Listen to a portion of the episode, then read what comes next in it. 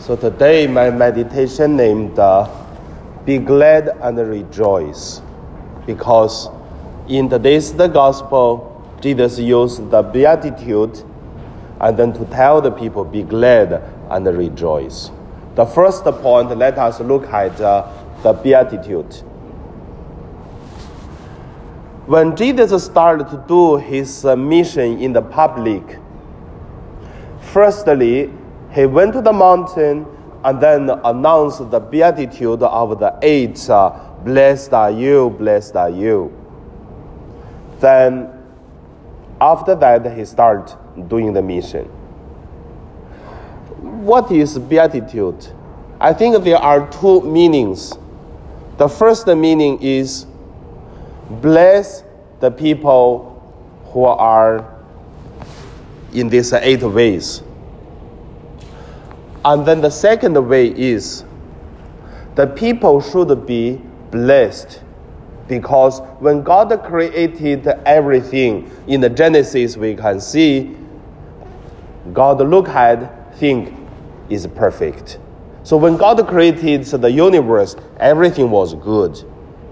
And then, but when Jesus started to proclaim the beatitude, bless this or that, then that time we can see the people are very different already. And this difference become some people weak, some people have uh, the weakness of this or that. Then, but Jesus said, they are weak, but they are blessed. Why they are blessed? The question. I think the question is you are blessed because you are creation of God. Then the people who will help this uh, wicked, like in today's gospel, we heard, Blessed are you who are poor. Poor, it is not blessed. Poor people suffer more. Poor people have less voice. Poor people has uh, less power. But Jesus said, Blessed are you who are poor. How good. But look at the second uh, sentence, then we will get it. For the kingdom of God is yours. Means the God's kingdom, God's wealth, God's treasures, it is all belong to you. Is that true? Could be, but also we cannot say impossible, but we can say it's very difficult because in Chinese we have another word to say if someone are good, powerful, rich, many people will go to become friends of him. Even you are rich, but even you live in the deep, deep mountain, you always get visitors and the relatives come to visit you. If you are poor, and then, sorry, even family is not families anymore. They look at you, it seems like never see you. So that is a problem for poor. But why Jesus said, Bless us people who are poor, for the kingdom of, of God is yours. We have to look at another way. It is, uh, Bless you are poor because God will guide the people who has uh, the power of love, have power of uh, the poverty, uh, charity, and have the power of wealth will help you so that you will be rich. So that that is a win-win situation. The people who are poor will trust God more, and God, because you trust relying on God, and God will make another people to help the people who are poor. The people who has wealth and treasures will also become holy, and then the poor person, because relying on God more, also become holy. That it is uh, blessed are you who are poor, for the kingdom of God is yours all others blessed are you this or that. It is the same, more or less the same. So we have to look at both way. So that is the first point. Be glad for the beatitude blessed are you. So we should be glad and rejoice, rejoice because we have God. We have uh, a relation with uh, this uh, Creator, the powerful one. The second point be glad and rejoice for facing the challenges.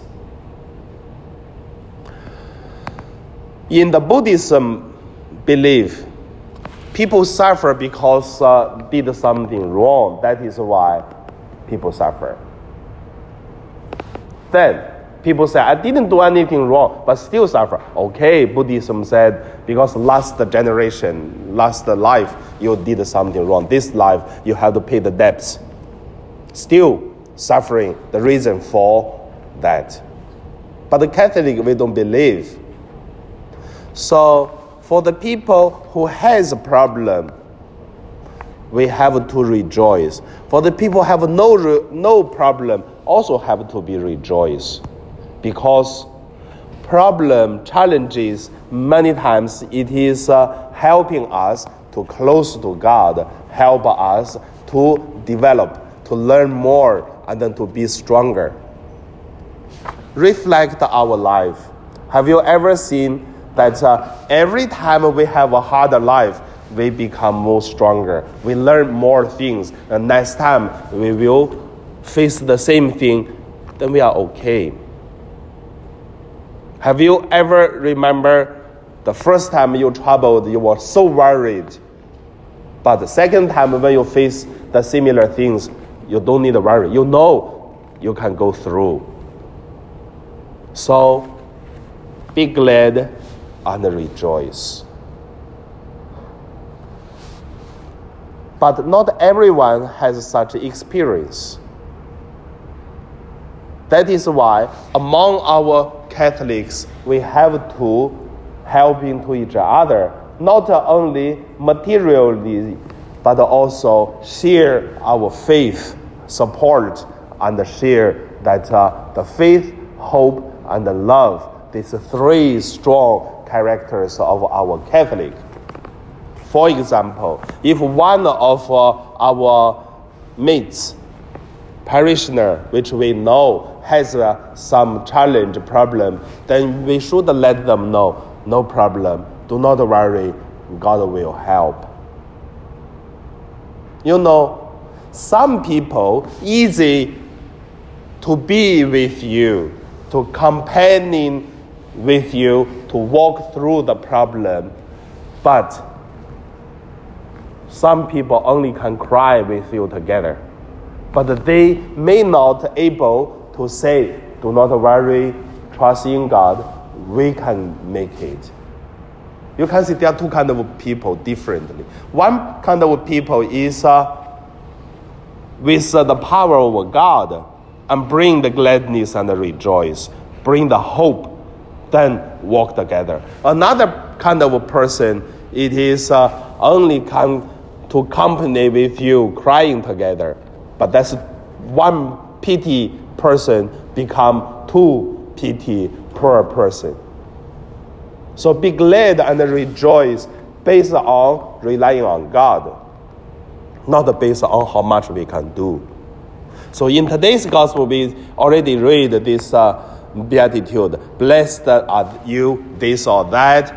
All this it is uh, to remind us to love each other by the promise of God, the power of God, because God can solve all the problems.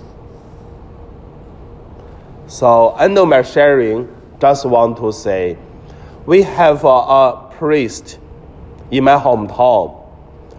His uh, uh, surname is uh, Huo. That's a surname Huo. Uh, in Hong Kong, it is F O K, Fok. Uh, Father Fok, so he only study in elementary, but uh, never go to higher education. Because from the Cultural Revolution, there's no priest, and then the church need more priest. And he studied some years in the seminary, and then the diocese ordained him to be a priest. after he ordained, many people think he doesn't have much knowledge and how could become a priest. But this priest have a very special character. He always uh, to talk with the people with simple, simple words. If someone fight with another, he used to say, "Oh, no worry, no worry. So don't fight. So let us uh, pray. Simple. Someone worry about the child, or worry the husband, or worry about the wife, some problem. The priest, Father, for he used to say, "Oh, do not worry, be happy, and be glad that let's pray. God will help." And when someone don't know what is going on for something, he also will say, "No worry, no worry. Let us be glad and rejoice. God will help us to find out." So simple, isn't it?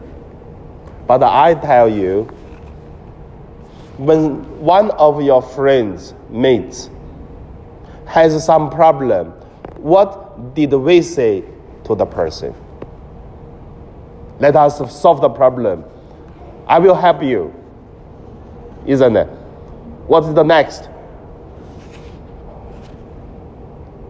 You can see the difference. Many times, firstly, jumping out the things from us, it is not from faith, from the power of God, it's from ourselves.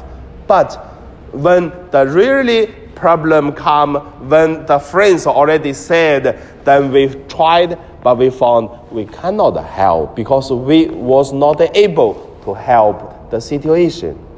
Then as the end, still the same. Okay, let us cry together. I mean, that's the end. But not everyone was able to say, no worry, no worry, let us pray, God will help. Simple, but come from the deep faith of our Catholic from the deep soul. And this priest, he wrote two books, not very thick, tiny books.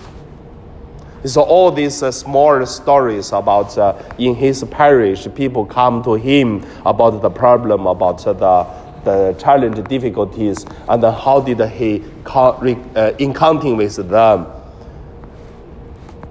I read that book. I found God live with uh, that priest just through a simple way, trust in God, then we are blessed.